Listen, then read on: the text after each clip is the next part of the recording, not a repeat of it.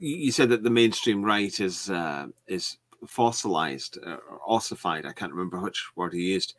Um, when would you say that the right, as a body of thought of thinkers, uh, was last last had their finger on the pulse? What was last relevant, and when did it become ossified? And because uh, I, I, completely agree with you, uh, it, it often amazes me uh, to read right wing, and I mean the mainstream right, uh, conservative thinkers, and they just seem completely out of touch. They seem like they're not even talking about the world that we live in.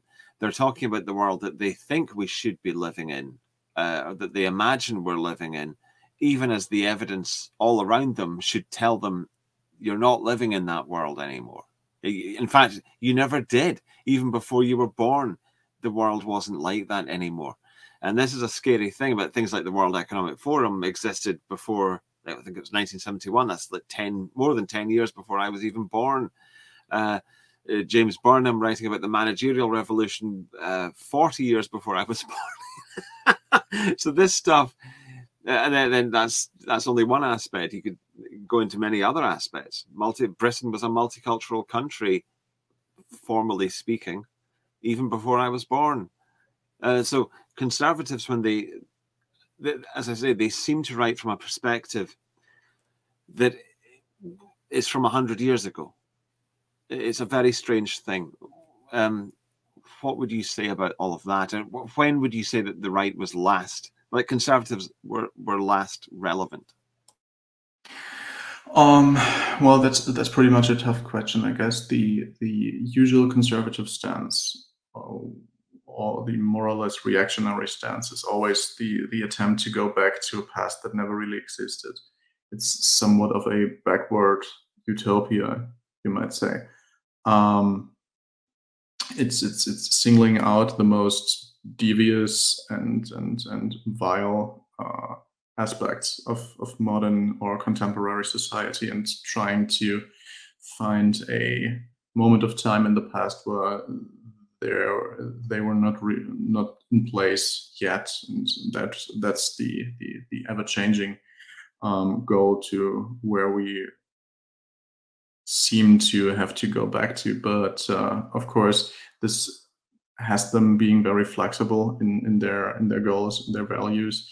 And that's something people tend to notice because uh, speaking for the German situation, um, conservatives used to uh, fixate on the 1950s because of, um, well, there's been some problems right before that. So that's something conservatives that were pretty much propped up uh, post 1945 by the Western allies would really not like to go back to. Um, and after that, there was a huge economical trouble. Um, there was a lot going on with the with the uh, student movement, with uh, domestic terrorism from groups like the Red Army faction, and um, so the 1950s are have always been presented as this shiny beacon of of, of um, hope and of uh, a, a, a, more or less uh, homogeneous and, and peaceful and uh, and and, and economically saturated society because of the so-called Wirtschaftswunder and the the Marshall Plan, um, pushing the Western Germany society back up again after World War II. But uh, recently, ever since the, the turmoil at the beginning of the 21st century, and I would say especially after the economical crisis of 2008 and 9, um, the 1950s have kind of lost their uh, backward utopian value, and now the the 1990s, the early 1990s, right after the uh, reunification process took place after the fall of the burning uh, Berlin Wall and the the collapse of the Soviet Union, uh, is more or less the the the, the goal that uh, modern contemporary German conservatives would mainly like to go back to.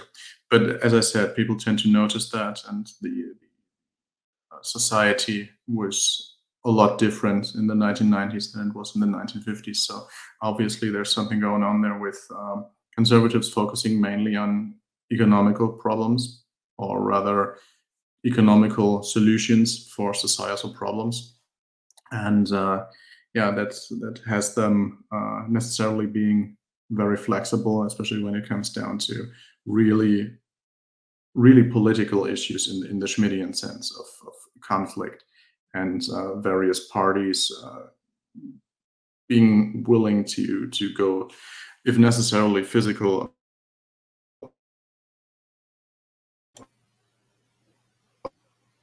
so oh. something that can be seen in the conservative uh, helplessness with regards to uh, contemporary identity politics, I guess.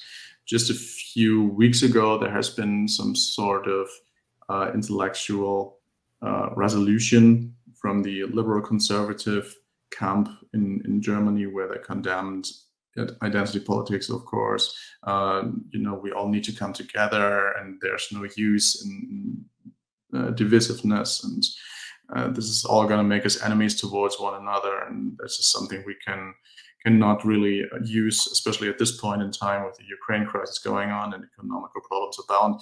But uh, well, all these problems have been boiling for a long time, and uh, might be too late now to to talk about the need to overcome identity politics after they have been kind of um, after they have been kind of fostered over the past, I guess, 30 to 40 years at, at the very least.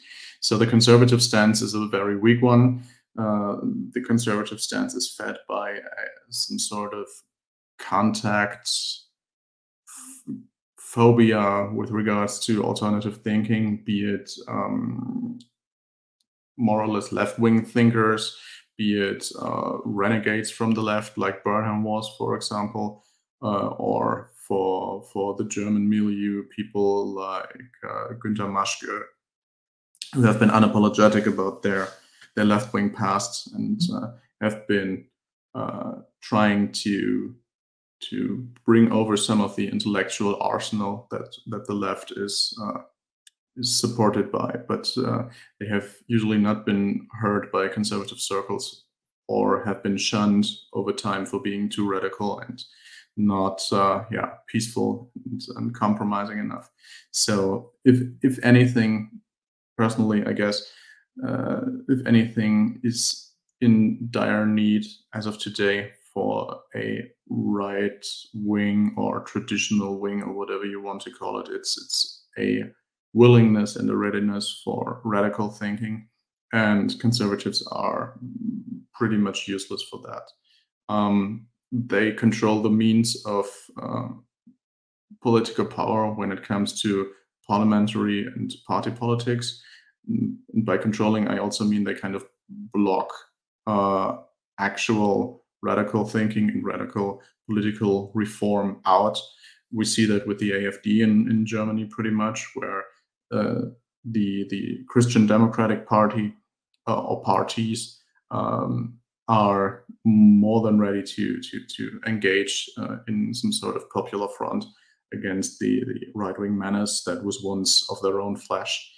Um, and it's pretty much the same in, in all European countries in Italy, the Christian Democrats have been kind of uh, collapsing in the in the past, uh, I believe, five years or so, which uh, speaking volumes about their status as a legitimate party, because the Christian Democratic parties in, in pretty much all of Europe are a a post-war project uh, that some have compared to uh, Operation Gladio and the NATO Stay Behind networks, but on a party political level. Um, and it's pretty much the same in, in Germany and I guess in Austria as well. The old catch all parties, that's usually the Christian Democrats and the Social Democrats, are losing their political clout because people are not really interested in just just going going on and going along with one another, yeah. but really want to really really want to focus on on uh, pushing through their very own interest, especially when times get more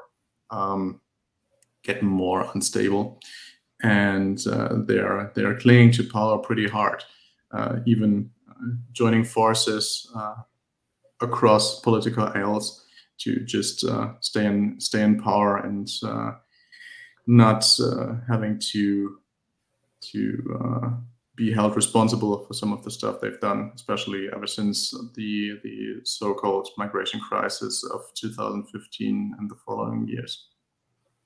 Yeah, uh, it's the sort of business as usual party in Britain. That would be the Conservatives.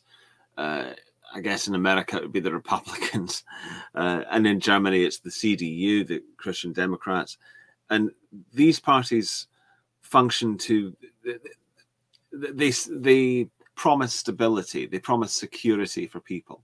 So then you've got the left radicals, the left who are pushing radical ideas and changing society. Then you swing back to the Stability Party, which basically just confirms and ratifies what the left have done in the meantime.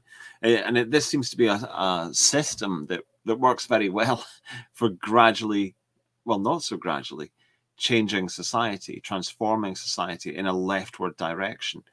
Um, and and and there is this uh, allergy in conservatives to any sort of radical thought. Uh, and when I say radical, that could that might mean extreme, or it might mean just original, just novel thought.